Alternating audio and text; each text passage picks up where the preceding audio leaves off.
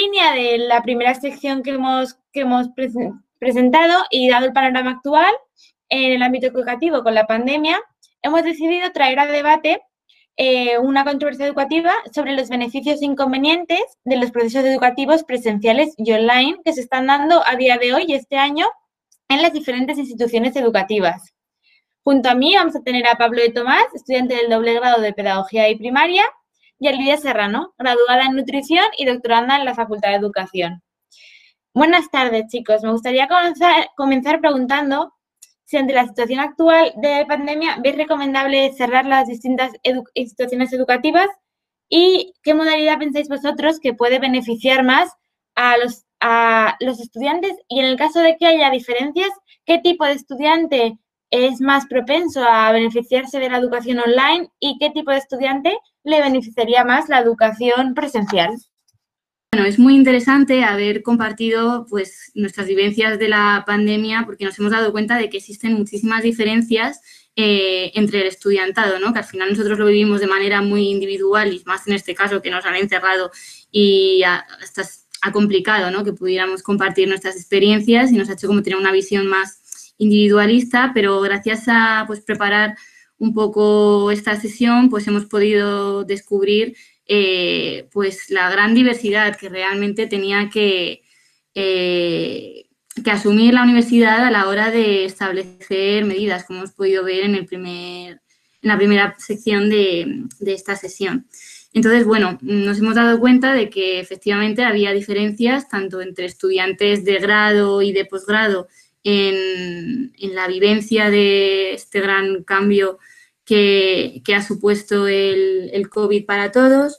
Eh, también hemos visto que había estudiantes que estudiaban y trabajaban, que les ha afectado de manera diferente el paso de la modalidad presencial a una modalidad online, estudiantes que tenían disponibilidad, estudiantes que tuvieron que salir de Madrid eh, porque mm, vivían en otras comunidades autónomas, ¿no? La Complutense se caracteriza mucho de esa diversidad y le da riqueza, pero también eh, provoca pues, que el reto sea todavía mayor, ¿no?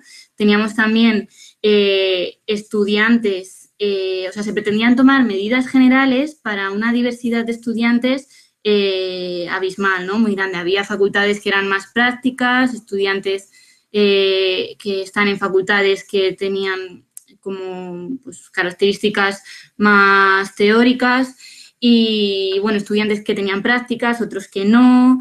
Mm, y luego también tenemos diferentes estudiantes que tienen expectativas diferentes de la universidad, ¿no? Esto ya se habló en otro podcast de, la asociación, pero bueno, también es importante eh, conocer eso, que no todo el mundo espera lo mismo de, de la universidad. Entonces, las medidas deberían ser al final diferentes para todo el mundo. Esto nos llevaba a la pregunta de, ¿es posible una universidad a la carta? Y, o sea, de, ¿podemos elegir qué clases ir online, qué clases ir presencial? ¿Se puede organizar para que esto sea posible? La siguiente pregunta que nos hacíamos es, ¿es necesaria esa carta o es posible intentar eh, gestionar todo para diseñar como un menú, ¿no? Que no sea tan, que cada uno elija lo que quiere, sino que podamos eh, ofrecer algo general para todos. Esa fue la primera pregunta. Eh, por otro lado, la complejidad eh, que implicaba diseñar esta oferta de presencial, semipresencial, realmente merecía la pena. O sea, a nivel de comunicación, eh, está claro que ese ha sido de los mayores retos que ha tenido la universidad, ¿no? Se ha podido diseñar una propuesta, en este caso se ha optado por la modalidad semipresencial, eh, pero se ha comunicado de una manera adecuada porque cuanto más compleja es la, mm, la organización de lo que se hace, o sea, se ha intentado poner en común tanto al estudiante que quería una, mm, unos estudios universitarios presenciales como los que ha querido, mm, pues por dificultades en el desplazamiento o lo que sea, tener unas, mm, una modalidad online. Entonces, esta complejidad de satisfacer un poco a todos eh, ha merecido la pena de cara a lo complicado que era comunicar esto. No sé, son como las, las preguntas que, que nos hacíamos sobre todo y lo que yo respondería para poder responder a, la pregunta que nos proponía Beatriz. Eh, no sé, Pablo, si tú como estudiante de grado que has vivido un poco más estas medidas, porque nosotros ya hemos visto en el primer estudio que los estudiantes de doctorado, cada uno al final ha hecho un poco con su tesis lo que ha podido, pero vosotros desde el grado que sí que habéis tenido como unas medidas un poco más claras. Un poco, eh, nosotros cuando hablábamos de esto intentamos hacer como una tabla ¿no? de eh, modelo presencial, modelo online, eh, beneficios, lo, que, lo que nos puede costar, los retos que tienen los dos modelos, ¿no? Y es desde, desde donde salía si puede haber algo que podamos ir eligiendo en función de qué tipo de estudiantes somos, lo que podemos demandar a la universidad, ¿no? O qué, qué, qué podemos coger. Y sí que también por hilarlo un poco con lo que llevamos en las secciones anteriores, eh, Alejandro, por ejemplo, hablaba de cómo el problema entra cuando el niño se adapta al sistema, ¿no? Cuando entran en contacto. O, por ejemplo, eh, una de las recomendaciones que hablaba Laura de otra doctoranda, no me acuerdo de su nombre, eh, hablaba de, la importancia de interaccionar con otros compañeros en el doctorado, ¿no? Entonces, creo que no es tan importante si venimos de grado, si venimos de doctorado, o sea, todos entendemos que en la educación hay un proceso de diálogo mucho más humano que lo que es el online.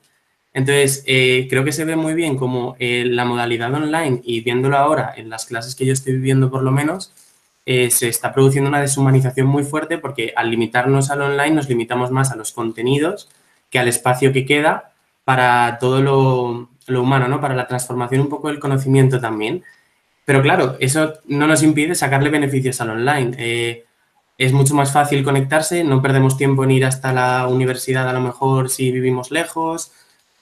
Eh, es verdad que el online también podemos decir, bueno, claro, pero no todo el mundo tiene las mismas oportunidades o los mismos conocimientos para poder estar bien adaptado a una clase desde un medio digital. Claro, entonces, desde ahí se nos ocurría si existe un modelo híbrido. La Complutense ha intentado, por lo menos en mi facultad, un modelo híbrido en el sentido de que eh, las clases eh, se han dividido por grupos y por lo tanto tenemos 20 eh, personas están presencialmente y las otras 40 del grupo están online. Entonces, al final esto eh, tiene ciertos beneficios porque el profesor tiene un grupo pequeño con el, con el que trabajar más humanamente presencial, pero también tiene 40 personas a las que hacer caso online. Entonces, a lo mejor no sabemos si esto está beneficiando o realmente está generando algo más, más dificultado todavía. Y no sé, nos venía toda esa idea, ¿no? Como pues, tenemos que poder aprovechar eh, las tecnologías y, de verdad eh, que las personas puedan tener acceso al contenido si lo quieren desde casa, pero nuestra duda es esa, ¿hasta qué punto estamos deshumanizando la educación y perdiendo en, poder recibir un feedback de tus alumnos, en... No lo sé, mi experiencia es que la gente, por ejemplo, en clase no se pone la cámara. Yo entiendo que puede no apetecer, pero también es difícil entender eso, entiendo, desde el profesor que no es capaz de, recibir el feedback de los alumnos si ya es difícil online. Creo que es muy interesante lo que estáis diciendo. Por una parte, justo esta mañana me encontré en un seminario en el que estaban hablando de la situación en la universidad y comentaban que la universidad no solo se va a aprender, sino que también se va a vivir. Y es verdad que al realizar una educación online no se han habilitado espacios eh, informales para la comunicación entre el alumnado, por ejemplo, que sí que se podrían realizar. O sea, creo que no es inviable que se habiliten o sea, plataformas em, online, pues realizando actividades de team building, de conocimiento, incluso para que el alumnado entre clase y clase eh, se comunique y también hay una parte pues, de habilidades sociales que se trabajan. Entonces creo que es muy interesante esa parte de, de qué se está perdiendo con la educación online y qué está ocurriendo y luego os quería lanzar una pequeña pregunta, especialmente a Pablo, por ser futuro pedagogo y profesor. Es que os habéis centrado mucho en la parte de las instituciones de educación superior. Sin embargo, me gustaría eh, saber un poco en esas instituciones educativas, ya sean de educación no formal o colegios, cómo, cómo lo veis, porque sí que se vio el caso en la pandemia, eh, que se cerraron los colegios y la educación fue online si, si lo habéis hablado en clase, incluso si en el grado se ha tratado este tema, o si ha sido simplemente pues ocurrió y ocurrió. Mi sensación es que ha habido un periodo de tiempo en el que hemos hecho cambios muy fuertes y no, como que lo hemos hecho demasiado bien. Y no, quiero ser negativo, pero pienso que ha sido eh, una conversión al online, tanto en los colegios como en la universidad, que entiendo que ha supuesto muchos esfuerzos a todas las instituciones, pero me, extraña pensar que, ha sido tan fácil en el sentido de cambiar el aula de lo presencial a lo virtual. Luego, lo que me hace preguntarme es que estábamos haciéndolo bien presencialmente antes para que el cambio no haya supuesto tanta dificultad a nivel de aula. Entonces, sí que, sí que animo a eso, porque a hablar sobre esto, porque creo que si realmente las aulas en, la en el caso universitario se estaban limitando a una transmisión de conocimientos, el modelo online es completamente válido. Ahora bien, si estamos intentando que la universidad sea un espacio donde el conocimiento se puede transformar, donde, donde interesa más eh, cómo cogemos las cosas, las transformamos y las devolvemos, a lo mejor eso no estaba pasando y por lo tanto ha sido tan fácil la adaptación al online. No traemos una respuesta, pero sí que queríamos traer más preguntas para que las personas pues nos cuestionemos esto, ¿no? No sé si tú, Lidia, quieres hablar sobre esto también. Sí, a mí me gustaría relacionar esto último que acabas de comentar con una pregunta que, hacía antes Beatriz de qué es lo que estamos ganando y perdiendo con este cambio que nos hemos visto obligados a, llevar a cabo, ¿no? Eh, tiene que ver mucho con esto que comentabas ahora de, de cómo es posible, ¿no? Si hemos cambiado, que al final la opinión del estudiantado sea de, bueno, mm, este modelo tampoco está tan mal o tampoco es tan diferente a lo que había antes, cuando sí que ha cambiado totalmente eh, la, modalidad, ¿no? Entonces, bueno, em, yo aquí me venía un poco la reflexión de la, la, contraposición y al final la controversia que existía entre el movimiento social que hemos visto en torno a toda esta crisis sanitaria que parece que se ha convertido también en una crisis educativa. Eh, si leíamos los titulares de los periódicos o las noticias, era como todo demasiado caos, ¿no? Era como el movimiento social, las redes sociales de, de diferentes, pues bueno, colectivos, prensa, en general eran muy, muy críticas con cómo estaba actuando la, universidad. Sin embargo, por parte de las instituciones, el mensaje que nos transmitían es tenemos fondos para eh, mejorar esta situación, tenemos como una situación más controlada, ¿no? Yo ahí veía una, como los dos extremos, por parte de las instituciones, que todo está controlado y se está haciendo lo mejor posible, pero por parte de la sociedad había como mucha reivindicación, mucha queja. Entonces, bueno, eh, cuando planteábamos esta controversia, realmente lo que buscábamos era un poco mm, identificar los grises entre estos dos extremos, ¿no? Y también qué papel tiene la educación en, esta identificación de grises. Lo que quería decir con qué ganamos o qué perdemos eh, gracias a este modelo, pues realmente mi conclusión un poco es que depende, de, en el caso de la universidad, del profesor que se haya adaptado y haya seguido con esa esencia de la educación eh, en un modelo online. Muchos de los argumentos que iban en contra de este cambio a la semipresencialidad o al modelo online era que la presencialidad es eh, como esencia en la es esencial ¿no? en la educación. Y sin embargo yo me preguntaba, bueno, de primera sí que dices, ¿cómo vas a dar una clase sin presencialidad, sin contacto, sin humanidad? Pero luego me surgían preguntas como, ¿no consideramos una película, una serie, un libro educativos y, o no educativos? Podemos decir, esta película la puedo recomendar para enseñar ciertas cosas o esta serie me ha ayudado a aprender algo de la vida y, y, son cosas que son a distancia, no tienes que estar físicamente y sí que te impactan, te hacen reflexionar y te hacen al final pues generar, transformar tu conocimiento y generar ideas nuevas, ¿no? Que eso es lo que yo entiendo por educación. Eh, por otro lado, también me preguntaba, ¿y las universidades que son a distancia, por ejemplo, la Universidad Nacional a distancia, mm, se ha creado, la gente va a ella y no educa? Entonces ahí es donde a mí me tambaleaba un poco esa reflexión de, no, la presencialidad es fundamental para, es esencial para educar. Entonces ya me iba un poco desgranando esos grises y pensando pues que al final todos somos humanos y a todos nos han descolocado mucho con esta idea, pero también forma parte de la educación esa capacidad, pues desarrollar ¿no? esa capacidad de, adaptarte y de resolución de problemas. lo cual te lleva a pensar, primero, eh, ahora debido a esto nos estamos replanteando qué es educar y qué no en la universidad, o el problema viene de que antes no lo, no lo pensábamos tanto, era como lo hacíamos de una manera muy automática, ¿no? Que la gente va a la universidad pues con unos objetivos que para cada uno serán diferentes y, no, no se preocupa tanto en, digamos, cocinar sus propias ideas o ser creativos y elaborar su propio pensamiento, ¿no? Desarrollar su propio pensamiento individual. Eh, sino que la gente parece que va más a la universidad como si fuera un comedor, a que le den de comer, es decir, a recibir conocimiento no, o información, no tanto como mm, estudiar, pues al final es ponerte y sacar tú tus propias conclusiones después de haberte leído pues varios textos. Entonces, bueno, yo creo que aquí pues juega un papel muy importante las expectativas que la gente tenía de la universidad a la hora de eh, pues crearse una opinión. Por eso creo que tanto a nivel de, movimiento social como a nivel de movimiento institucional, la concepción que se tiene de universidad es muy diferente. Entonces, eso es lo que lleva al final pues, a una mm, opinión tan polarizada de, lo que se ha hecho bien y de lo que se ha hecho mal.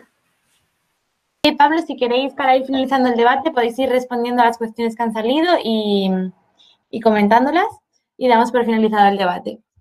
Bueno, también yo tengo un poco la reflexión de, por estar en contacto con el estudiantado, em, de que las, por ejemplo, los exámenes, las evaluaciones del segundo cuatrimestre, pues fueron diferentes, al final se facilitó mucho la posibilidad de hacer esos exámenes, se fue muy comprensivo, entonces, claro, también tenemos que hacernos la pregunta de hasta qué punto no se ha sesgado que se han dado demasiadas facilidades o casos contrarios en los que eh, se han puesto mm, más dificultades por el hecho de tener que hacer un examen online cuando nunca antes se había diseñado una evaluación de este tipo. Así que aquí habría que hacer realmente muchos estudios, o sea, considerar las notas sería como el más sencillo, pero después habría que hacer también un análisis de cómo ha sido la evaluación eh, este año en diferencia con otros años, o sea, habría que hacer como un poco, pues un, porcentaje ¿no? de, lo que en, relación a la nota media, supongo, de todas las, las asignaturas. Eh, yo creo también que interrelacionado con lo que decías tú, que esto de esta pandemia, lo que, lo que nos ha enseñado otra vez, son problemas que ya estaban, pero los ha sacado a la luz muy rápido y todos muy juntos. Entonces, como que nos han dado todos muchos golpes. Claro, esto me hace, me hace entender que, por eso no hay que sacar conclusiones rápidas, porque si no hemos tenido prisa en sacar conclusiones, tampoco hay que hacerlo ahora que han venido todos. Pero sí que es bueno que empecemos a sacar ciertas evidencias, tanto a través de estudios, como decíais, como, pues eso, como a través de qué, cambios podemos hacer ya desde lo personal, porque está claro que los cambios a nivel políticos o sociales van más lentos, qué podemos hacer para, para que todas estas cosas vayan penetrando poco a poco en nuestro círculo de, incidencia, ¿no? En, la zona que podemos hacer algo. Hablábamos el otro día, Lidia y yo, que el Erasmus, dentro de el Erasmus o todas las, eh, todos los movimientos del estudiantado para formarse fuera, eh, muchas veces pueden estar pensados como algo que la, lo que la gente se va a buscar a veces más fiesta que aprendizaje, pero sí que reflexionamos que era interesante que lo que se busca es una experiencia. Y a veces eso falta cuando la gente viene a la universidad o cuando se va al colegio y esto se tiene asumido como más como una rutina, ¿no? Pues he ido al colegio y, si he decidido ir a la universidad, pues también voy a la universidad, pero no voy buscando experiencias, ¿no? Y creo que ahí es donde a lo mejor en la búsqueda de la experiencia o si somos también profesores o futuros profesores, proponer experiencia donde pueda haber ciertas soluciones, porque en la experiencia empieza a jugar la, la emoción esta de la que se habla que en el doctorado está bastante perdida, ¿no? El, aprender un poco a, llegar al sitio y preguntar qué tal, porque eso no se hace por online, ¿no? Porque no podemos tener un rato donde hablar cómo estamos y desde ahí entrar a, comprender el conocimiento. Hay muchísimas teorías que ya muy, muy bien afianzadas de cómo es importante que el alumno esté predispuesto para aprender. Luego, a lo mejor no se trata tanto de de buscar más horas, sino horas más productivas, dando un pequeño tiempo a, atender otros, otras dimensiones y no tanto la cognoscitiva, por decirlo así, sino también la emocional.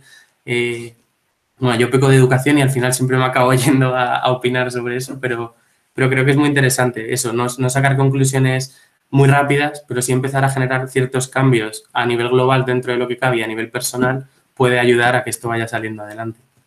Muchas gracias, chicos. Y bueno, me gustaría continuar este debate y estoy segura de que podríamos continuar horas y horas aquí, eh, pero tenemos que darlo por finalizado. Pero creo que es un buen espacio para comenzar a debatir aquí y que luego los debates continúen en espacios no formales, ya sea en pasillos o en cafeterías, porque creo que es interesante que se compartan puntos de vista diferentes en, todos los lugares para empezar a comenzar a hacer esos cambios que indicaba Pablo. Esperamos que hayan disfrutado mucho de este capítulo. Simplemente queremos recordarle que pueden seguir la actividad de la asociación a través de nuestras redes sociales, arroba asoc-invest-edu en Twitter y arroba asociación-est-investigación en Instagram. Y si quieren ponerse en contacto con el equipo pueden escribir un correo a asociacioninvestigación.gmail.com. Hasta la próxima.